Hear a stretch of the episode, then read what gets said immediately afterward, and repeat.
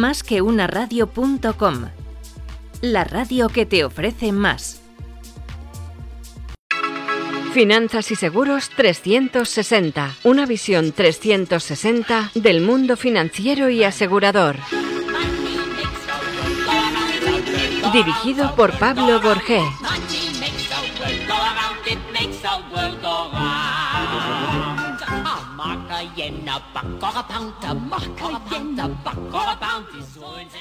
Buenas tardes, queridos amigos. Bienvenidos un día más a nuestro programa Finanzas y Seguros 360. Hoy contamos con Fernando Barrenechea, buen amigo de este programa que ya ha venido en otras ocasiones. Hoy viene a hablarnos sobre su experiencia, sobre un nuevo libro que ha escrito sobre marcas, sobre branding y a contarnos un poco sus inquietudes y su, buen saber sobre eh, este tema, que no solamente se puede aplicar al sector financiero, al sector asegurador, sino a todo lo que sea objeto de, actividad empresarial o de actividad mercantil.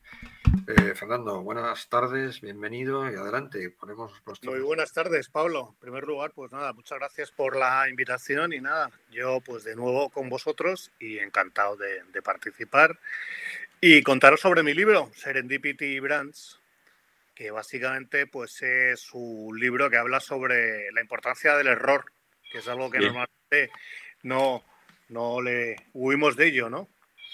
Muy bien, Fernando, pues cuéntanos qué es una marca. ¿Una marca es más que un logotipo? ¿Una marca qué es? ¿Qué es branding? ¿Qué exactamente cuando hablamos de marca, de branding, de estos conceptos, de qué estamos hablando? Uf, pues la verdad es que ah, eh, no es tan sencillo. O sea, a mí una de las definiciones que más me gusta es una que dio Jeff Bezos hace mucho tiempo, que una marca es lo que dicen tus consumidores de ti cuando sales de la habitación. Eh, en consecuencia, al final, una marca es más una, es más una percepción que, otra cosa. ¿no? Al final, una marca es, eh, por simplificar, pues es una suma de, de, elementos. Algunos de ellos son tangibles, como puede ser el propio producto, y otros intangibles, que son las percepciones. ¿no? Y al final, pues una marca se compone de un elemento estratégico que tiene más que ver con el propósito del por qué existe la marca y otra serie de elementos visuales o, verbales, pues es cómo se ve la marca, ¿no? Desde el propio nombre, el tono de voz, la tipografía, el estilo fotográfico, eh, etcétera, ¿no? Pero al final una marca más que nada es una percepción respecto a una persona que tiene respecto a un producto, ¿no? Tú en tu libro nos hablas de cómo crear un logotipo que no solamente tiene que ser bonito, sino que tiene que reflejar además determinados conceptos, tiene que tener empatía con el consumidor. Eh, nos hablas también de estrategia de marca. En ese sentido, cuéntanos cómo adaptamos la estrategia de marca, cómo creamos una estrategia de marca. Pues vamos, básicamente eh, la estrategia de marca lo que define es qué es la marca, es decir, cuál es el propósito de la marca, ¿no? Pues entonces, esto mucho más allá de, de los clásicos misión, visión, que yo creo que en muchos casos se quedan en algo muy superficial y que en algunos casos son unas bonitas frases al lado de, de, un ascensor, pues la importancia es tener, establecer qué es la marca, ¿no? cuál es el propósito, por qué está aquí y qué es lo que la hace diferente. Entonces, pues para ello tenemos que tener unos valores, que es la manera en que la marca eh, se define, y una personalidad es la manera en que la marca se muestra hacia afuera como si fuera una persona. Tú nos hablas de vínculos emocionales, colores, tipos, tipografías. ¿Realmente importa? Importa, importa mucho. Es decir, al final, eh, en función de, la categoría, pues no hay más que pensar, ¿no? Cualquier producto que uno ahora está muy de moda, el concepto de, bio o ecológico, pues evidentemente los colores eh, más cálidos o el verde o el blanco nos transportan a, a esto, ¿no?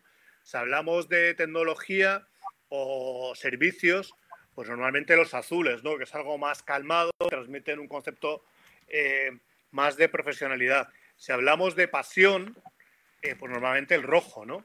Aunque, aunque nos encontremos con un banco como el Banco Santander que, que, es apropiado del, del, rojo, ¿no? Igual que lo ha hecho la, la Coca-Cola, ¿no? Pero también deciros que, que, el Banco de Santander hace 40 años no era rojo, que de esto pocos nos acordamos, pero era verde era verde y blanco, ¿no? Y el rojo, pues en los años 80 fue cuando cogió el, el color rojo, ¿no? Era blanco y verde, que me imagino que representaría en ese momento sus orígenes. Eh. Pues efectivamente representaba sus orígenes, ¿no? Y en los años 80 pues se le cambió al, al rojo creo que una muy sabia decisión en términos de, diferenciación de otros bancos, que sobre todo lo que dominaba era el negro y los azules, y se le incorporó la llama. Se le incorporó la llama, la famosa llama del Banco de Santander se incorporó también en los años 80 porque representa los inicios de la humanidad, del hombre, etcétera, ¿no? Entonces, eh, al final aquí lo que vemos es que una marca, cuando se le tiene determinados elementos visuales en su logo, pues intenta transmitir eh, determinadas cosas, ¿no? Pues de ahí el color, las tipografías, etcétera, ¿no? Podemos... Eh, la mayoría de las entidades van haciendo modificaciones en sus tipografías, pues de hecho el Banco de Santander, ya lo que estamos hablando de ellos, ha hecho modificaciones en su tipografía tan ligeras que prácticamente no nos damos cuenta, ¿no? Pero muy recientemente ha vuelto a modificar eh, su, su, identidad, ¿no? Oye, ¿podemos hablar de que existan determinadas reglas eh, por sectores, marcas por sectores, o eso no, no, no, no podemos establecer unas reglas definidas, sino que hay que ir específicamente al propio producto? Yo creo que no hay unas reglas definidas por sectores. De hecho, creo que las barreras ahora entre sectores cada vez son más, eh, son menos existentes. ¿no? Es decir, que Apple está en el mundo de la tecnología, eh, pues no lo tengo yo muy claro que está únicamente en el mundo de la tecnología, porque también puede estar en el mundo del contenido. ¿no? Eh, una compañía de seguros está en el mundo de los seguros, sí, pero también está en otra serie de categorías. ¿no? Entonces creo que esto es más, cada vez es más, cada vez es más complejo. Y la verdad es que yo creo que no existen fórmulas mágicas para nada de hecho, yo creo que la inspiración para algo puede venir de una categoría completamente diferente, ¿no? En el sector financiero, tú nos has comentado que ha habido eh, en muchas ocasiones, se han hecho refrescos de marca, se han hecho adaptaciones. Eh, realmente, eh, para ello, se tiene en cuenta no solamente lo que sería, digamos, la estrategia de comunicación, sino tiene que ir en consonancia también la política comercial, la estrategia, es decir, la filosofía de, la propia entidad financiera. Claramente, ¿no? Independientemente de que eh, en el mundo financiero en España, a raíz de la crisis eh, financiera del 2008, 2011, etcétera, eh, pues muchas entidades se vieron obligadas a cambiar su, identidad, ¿no? Empezando por la propia Caja Madrid, que saltó al famoso Bankia, ¿no? O, vimos cómo, cómo nacían muchas. en este caso, más que nada, era por una cuestión reputacional, ¿no? Más allá de cuestiones puramente eh, seguramente empresariales, tenía mucho que ver con cuestiones reputacionales. Lo que tenemos ahora es una modificación de las entidades financieras, por ejemplo, vemos, al banco, vemos a BBVA, eh, como el cambio de su identidad lo que intenta ser es una compañía que transmite mucho más asociado a la tecnología, eh, más cercana, el hecho de la, de la hacia arriba lo que intenta es indicar impulso, etcétera, ¿no? Entonces, al final, todo lo que vemos en una entidad financiera eh, modificaciones en, marca eh, lo que intentan es eh, acercarse hacia el consumidor. Y de hecho, mucho de lo que se hace en términos de identidad también es para que tenga una mejor bajada en el territorio digital, porque muchas de esas identidades, cuando los llevábamos al territorio digital, eran muy difíciles, ¿no? No hay más que pensar ahora en los, en, los, iconos de las apps, ¿no? Ahora es muy fácilmente reconocible, pero el famoso el logo anterior de BBVA pues era mucho más difícil de llevarlo a, una, a un teléfono móvil que como está ahora, ¿no? Por poner un ejemplo. Oye, tú en tu libro, que me he leído con, realmente con atención y con deleite, hablas de que en muchos casos, eh, a la hora de extender, a la hora de hacer extensiones de marca o a la hora de licenciar las marcas, es muy importante también eh, las traducciones, las traducciones de esa marca, porque a veces, eh, de alguna forma, eh, esa traducción convierte una determinada marca en algo totalmente distinto por una mala traducción o por una mala adaptación o por un mal acuerdo de licencia. O sea, aquí hay dos, aquí hay varias cuestiones, ¿no? Una es eh, que algo que yo creo que, hace el, que el libro tenga mucha, sea divertido incluso, es la parte de la extensión de marca, ¿no? Es porque algunas marcas se meten, eh, por decirlo de alguna manera, llanamente, donde nadie las llama, ¿no? y aquí hay miles de ejemplos, ¿no? Desde Colgate que sacó una pizza congelada, el agua Evian que sacó sujetadores, o Big, los famosos bolis Big, eh, mecheros Big, etcétera, que bajo el concepto de desechable, pues sacaron hasta ropa interior desechable. Entonces ahí hay una parte que, merece una reflexión de por qué las marcas se extienden donde nadie las llama. Luego tenemos lo que yo he llamado el loss in translation, que es eh, errores de traducción tanto en la propia marca como cuando hacen un proceso de expansión, ¿no? Y el ejemplo, pues ejemplos muy típicos son los de los nombres de los coches, ¿no? Eh, pues el famoso pajero de Mitsubishi, eh, un coche que se llamaba La Puta, eh, bueno, el Moco, o sea, hay muchos ejemplos de estos pues que están mal llevados. Otros son bajadas erróneas desde el punto de vista de marketing, tanto desde el punto de vista lingüístico como cultural, ¿no? Pues como de repente incorporar en una publicidad en Japón llega el bebé y que lo trae una cigüeña. En Japón nadie entiende que un bebé pueda venir de París en una cigüeña, ¿no? Y esto, pues yo creo que se suda a las personas de marketing, eh, le falta conocer el mercado, ¿no? Entonces yo creo que hay por una parte toda la parte de que las marcas se extienden pensando que son omnipresentes y que pueden vivir donde quieran, y por otra parte eh, poco detalle eh, cuando se expanden a otros países o regiones, ¿no? Sí, eh, y co-branding, cuéntanos un poco cómo podemos hacer, en ese sentido, cómo podemos hacer compartir las marcas en algunos casos. Pues el proceso de co-branding es un proceso interesante, porque eh, por una parte, ¿por qué, ¿por qué, una compañía se mete en el co-branding? ¿no? Pues al final dos marcas se juntan de alguna manera porque algo les aporta, ¿no? y al final le transmiten a sus asociaciones unas a otras, ¿no? algo del que yo hablo en mi libro, que es un caso de co-branding que yo creo que es muy poderoso, es el caso del bioceramic de Omega Swatch, ¿no? que yo creo que más o menos todos, todos conocemos, ¿no? que es este, el Speedmaster de, de, Omega, que lo ha sacado Swatch en bioceramic y que había largas colas, etc. ¿no? Es un co-branding en el que al final eh, ambas marcas salen muy beneficiadas. ¿no? Otros co-branding muy típicos son el sector del lujo, ¿no? o por ejemplo, porque se asocia Apple y Hermes, ¿no? Al final eh, Apple le aporta a Hermes toda la concepción de tecnología y el concepto de lujo se lo aporta a, esto, ¿no? Eh, luego, en el caso del co-branded, eh, ya bajando a cuestiones menos glamurosas, que pueden ser el mundo de los relojes de lujo o Hermes, etcétera, en el sector financiero, ¿no? Que es algo que, de hecho, en el que tú y yo hemos trabajado en algún caso con casos de, de co-branding, pues en este caso realmente hay casos muy buenos, sobre todo eh, cada vez es más complejo en el mundo de la tarjeta, que esto yo creo que es algo que, hemos visto mucho, y al final pues lo que veíamos es que tanto el, partner financiero como el otro, pues lo que le estaban aportando eran atributos a, esa tarjeta, ¿no? Eh, y en muchos casos poderosos, en otros casos pues quizás vimos que, que, que, no era tanto, ¿no? Y en muchos casos porque el co-branding no se estudia adecuadamente desde el punto de vista del negocio también, ¿no? todos intentan sacar provecho sin buscar el beneficio común de ese, de ese producto único que nace del, que nace del cobrante, ¿no? Y en este caso, eh, vamos a hablar un poco de precio, publicidad, estrategias. Tú en tu libro hablas también en muchos casos de que es necesaria una inversión, por supuesto, que es necesaria una estrategia de publicidad, pero no solamente estamos hablando de esto, sino imagino que también tendrá que hablar un plan estratégico global de la compañía, donde la parte de marca y la parte de publicidad y precio tengan que ir en consonancia. Tú cuando construyes, y has construido varias marcas, me imagino que habrás tenido un, camino, habrás recorrido una serie de etapas.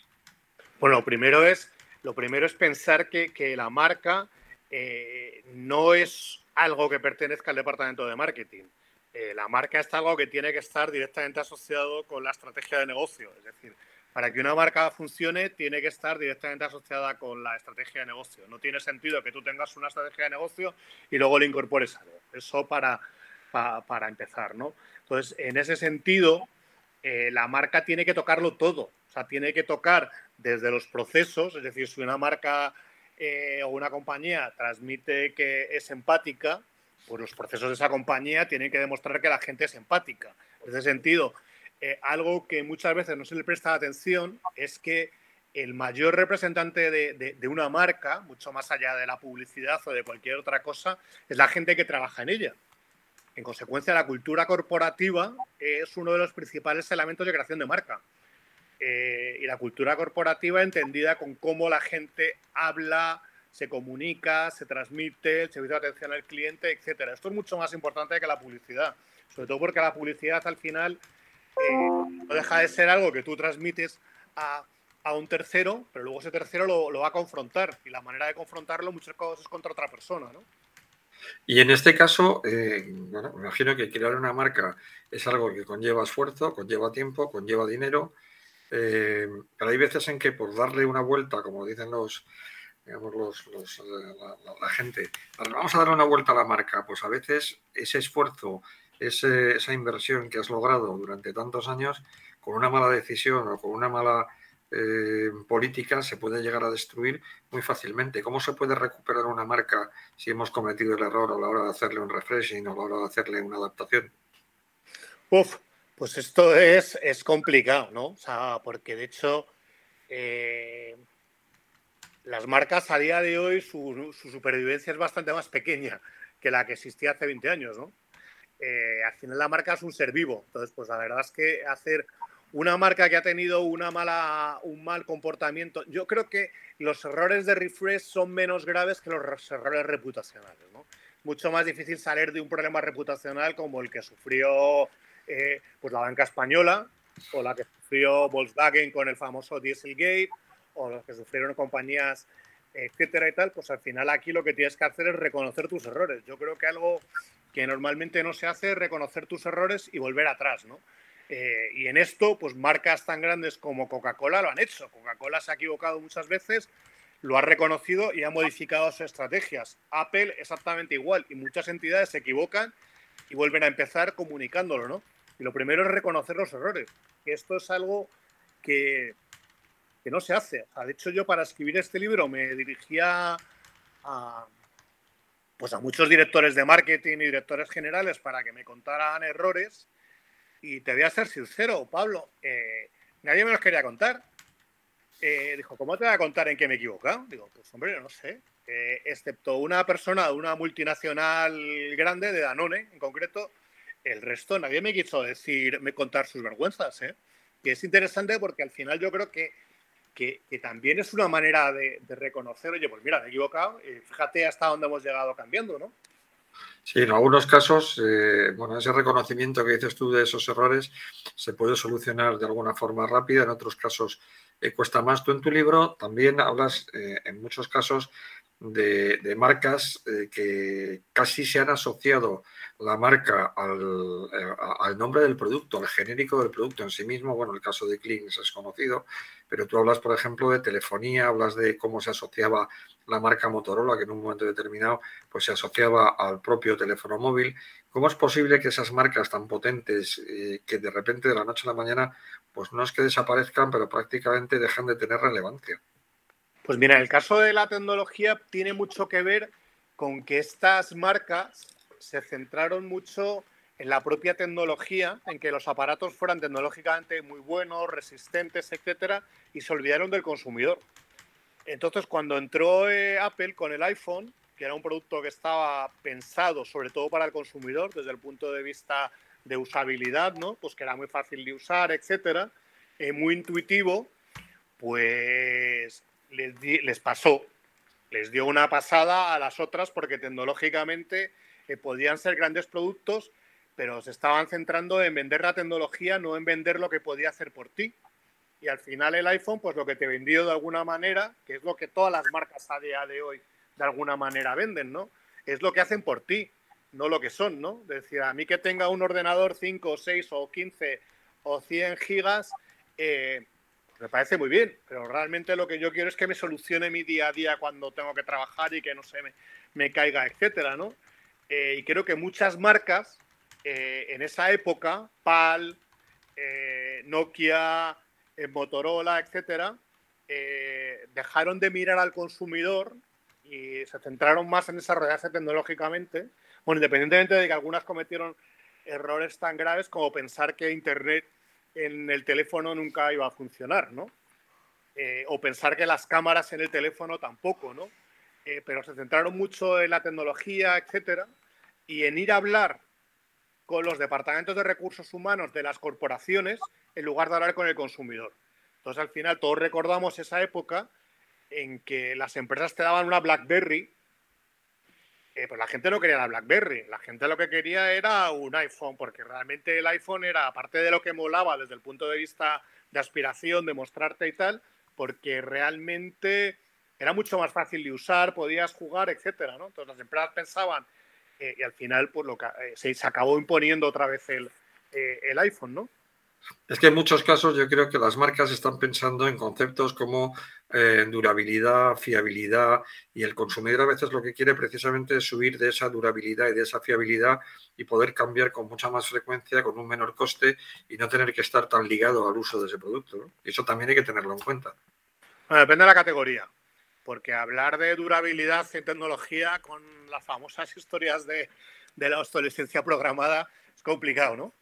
Pero sí, sí, estoy muy de acuerdo contigo en esto. ¿eh? pero por ejemplo en ropa o en determinados aspectos, la gente está primando mucho más el precio, que sea algo mucho más económico, que la marca lo que representa es la posibilidad de estar cambiando con poco esfuerzo, con poca inversión y que le permita de alguna forma poder utilizar más productos de la marca. ¿no? Esto es interesante porque el tema de la ropa, digamos que hay dos partes, ¿no? Está la parte del fast fashion, ¿no? Los H&M, Zara, etcétera, que... Eh, que pues efectivamente lo que intentan es vender mucho, ¿no? En términos de rotación. Y luego vemos cómo está creciendo mucho el concepto de las marcas mucho más de nicho, mucho más eh, desde el punto de vista de sostenibilidad, de responsabilidad social, etcétera, ¿no? Es decir, compra menos, compra de más calidad, más caro, pero es mejor para el planeta, para ti, etcétera, ¿no? Entonces aquí hay una dualidad interesante. El mundo de la ropa, yo creo que vamos a ver de la ropa, de la moda, vamos a ver eh, cambios interesantes, sobre todo porque el consumidor está tomando mucha más conciencia de la parte eh, medioambiental. Independientemente de que el mundo de la ropa eh, lo que intenta vender es, es, moda, es decir, que lo que quiere es rotar. Es decir, ahora esto de las tendencias es muy relativo. ¿no? O sea, yo ya que tengo mi edad, entre esos 40 y 50 años que habla nuestro presidente, a mí cuando me dicen que los señores tienen que salir con un bolso, pues realmente lo que yo pienso es que lo que quieren es vender más bolsos Hermes, Dior, Prada, etcétera, y por eso los ponen a los hombres. No porque realmente los hombres estén pidiendo un bolso, ¿no? Eh, por poner un ejemplo de, cómo las marcas lo que quieren es vender más, independientemente de crear asociaciones, ¿no? Oye, el fenómeno que se ha dado en los últimos años en el mundo del branding de la marca, las famosas influencers o influencers, ¿realmente son tan significativas, tienen tanta importancia en la marca? Pues mira, depende de la categoría y depende de qué influencer y depende de muchas cosas. En general yo te diría que no, eh, pero en algunas categorías tiene mucho peso. Y yo creo que más que pensar en, las grandes influencers estas que tienen cientos de, de, millones casi de seguidores, creo que es más relevante las microinfluencers, ¿no? O sea, estas pequeñas que al final tienen una capacidad, tienen un círculo más pequeño, pero que tiene más capacidad de influenciar, ¿no? Eh, Oye, y he leído recientemente que lo que está surgiendo es una nueva figura que es la desinfluencer, es decir, aquella que te recomienda que no compres determinado producto de determinada marca. Claro, efectivamente, pero también es una influencer, ¿no?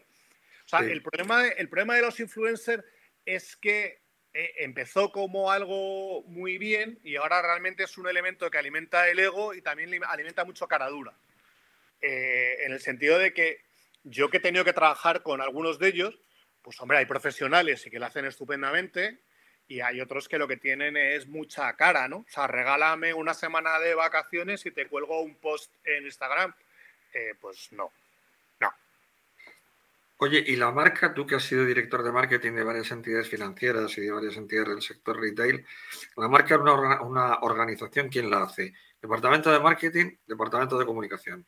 ¿O tiene que ir incluso a nivel de dirección general? La marca tiene que ir a nivel de dirección general y consejero delegado. Claramente, independientemente de que, claro, que al final el guardián de la marca tendrá que ser el departamento de marketing o comunicación. También depende del tipo de Depende de la categoría y depende de la entidad, pues depende más de marketing o depende más de comunicación o están fusionados, ¿no? Eh, pero la marca para mí tiene que ser directamente un activo que está en la dirección general, está a nivel de dirección general. Y en el sector financiero, ya en el sector asegurador, si nos vamos a nuestro terreno, ¿existen atributos específicos que sean exclusivos del sector? Hombre, un atributo fundamental es la confianza, ¿no? Eh, tú tienes que tener confianza. O sea, el concepto de confianza, seguridad, eh, es fundamental. O sea, yo creo que cualquier entidad, tanto en el mundo asegurador como en el mundo financiero, eh, tiene que apalancarse mucho de ese concepto de, confianza, solvencia, garantía, etcétera, ¿no? Luego le puedes meter otra serie de atributos quizás más emocionales que tienen que ver con la cercanía, con dinamismo, etcétera, pero en la base tiene que estar el concepto de, de, confianza y de garantía, ¿no? Y esa marca tenemos que, eh, de alguna forma, eh, estructurarla eh, para distintos productos o para distintos segmentos de producto o de cliente. Es decir, si estamos hablando, por ejemplo, de una gran entidad financiera que tiene banca de particulares, que tiene también banca para un sector más retail, que tiene incluso líneas de negocio que puedan ser de préstamos rápidos a consumo. Es decir, tenemos que estratificar, tenemos que crear distintas estrategias de marca. O sea, la marca al final es una. Otra cosa es que luego tácticamente tienes que bajarla a distintas cosas. ¿no? Evidentemente, si hablamos de un segmento eh, de banca privada, eh, la marca es la relación con tu gestor. O sea, por mucha publicidad que te pongan en la tele, eh, es la relación que tú tienes con el gestor. Y tiene que transmitir lo que la marca es, ¿no? la marca es mucho más que la publicidad que vemos, ¿no? O sea, ahora eh, yo creo que la marca es mucho más que la publicidad que vemos de Bank Inter, ¿no? Ahora Bank Inter tiene una campaña muy notoria, por poner un ejemplo, eh, pero Bank Inter, eh, eso que está comunicando lo tiene que de alguna manera transmitir en sus puntos de contacto, en las oficinas, en el trato de la gente, etcétera, ¿no? O Mafre, o sea, el caso de Mafre me parece un caso interesante, hablando de compañías de seguros, ¿no? ha dado un giro en su comunicación y está utilizando casos reales, ¿no? O sea, cuando vemos un anuncio en la tele de Mafre, son casos reales de alguien que llama por teléfono y pide asistencia, pues han hecho el anuncio mostrando la realidad, con lo cual lo que está mostrando es mucho más cercanía, ¿no? En lugar de mostrar unos anuncios un tanto irreales de familias felices, etcétera, está mostrando eh, momentos de la verdad, ¿no? Entonces yo creo que en ese sentido, por ejemplo, Mafre lo ha hecho muy bien, mostrando momentos de la verdad en el sector asegurador, es que yo te cumplo, ¿no? Es decir, momentos en los cuales el, usuario está realmente haciendo uso de un servicio, que es cuando le está demostrando la eficacia de esa marca. Es decir, que, está transmitiendo, como tú dices, más allá de un logotipo, está transmitiendo los valores, el servicio, la comunicación. Y en ese sentido, Mafre lo ha hecho muy bien con esta campaña que, ha lanzado ahora, ¿no? Porque está mostrando la verdad. Estamos, y son, casos reales, ¿no? O sea, están grabados de cómo un coche va a atender a alguien tal o una, o una gotera, etcétera. Son casos reales. Entonces, más allá de mostrar lo que te decía, una familia feliz, etcétera, pues oye, está mostrando la realidad que te acompaña, ¿no? Bueno, Fernando, háblanos de tu libro antes de que nos despidamos, Serendipia. ¿Dónde lo podemos encontrar? ¿Qué nos quieres contar? ¿Por qué has escrito ese libro? ¿Qué quieres transmitir? Pues mira, eh, lo podemos encontrar en Amazon. Eh, porque yo soy un lanzado y decidí que escribía un libro y la verdad es que no me busqué ni editorial, así que lo hice todo con lo hice todo con, lo hice todo con Amazon. También porque quería hacer el proceso de aprendizaje de, ver cómo funcionaba esto, cómo funcionaba el mundo de la autopublicación, etcétera, ¿no? Entonces en Amazon lo podemos encontrar tanto en su versión física como en su versión eh, digital y está funcionando relativamente bien. ¿Por qué lo escribí? Pues mira, porque me encontré que se hablaba muy poco de fracasos y yo doy clase en la universidad y siempre se está hablando de grandes éxitos. Cuéntanos el éxito de no sé qué, cuéntanos el éxito. Oye, no, vamos a hablar también de fracasos porque los fracasos enseñan, enseñan, enseñan mucho. Y sobre todo muchas veces enseñan cuestiones que no tienen que ver con la marca ni el negocio, sino que lo que muestran es como el ego de gente se carga verdaderos negocios, ¿no? Eh, Kodak, Oye, quien inventó la cámara digital fue Kodak. Kodak inventó la cámara digital en el año 74, me parece, y fue quien mató a la compañía. Pero sin embargo, unos señores allí dijeron esto mm, nos va a hacer vender menos. Entonces vamos a esconderlo. Y fíjate lo que ha pasado, ¿no? vemos eh, ejemplos de, fracasos que, no tienen que ver porque la marca sea mala, sino por decisiones que son bastante eh, entre, estúpidas, por decirlo de alguna manera, ¿no?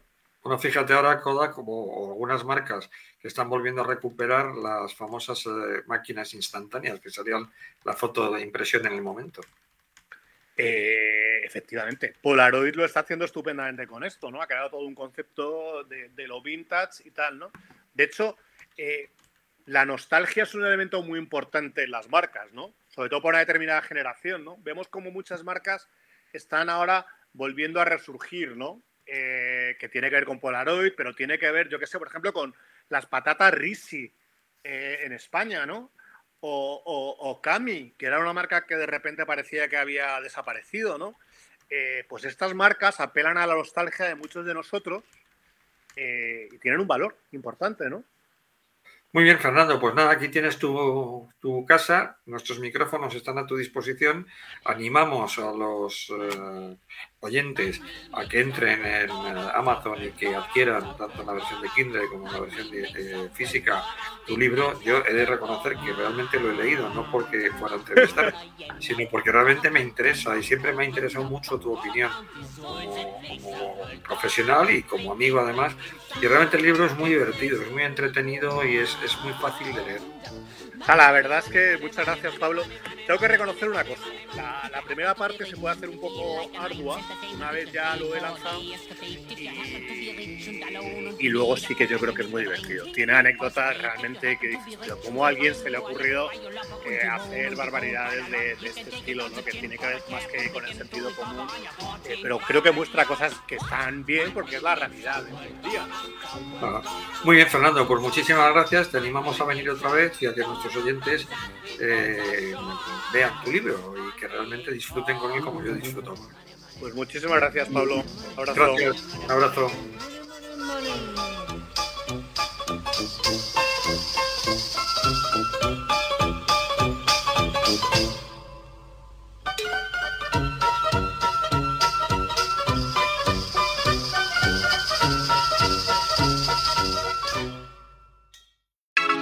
Finanzas y Seguros 360. Una visión 360 del mundo. Más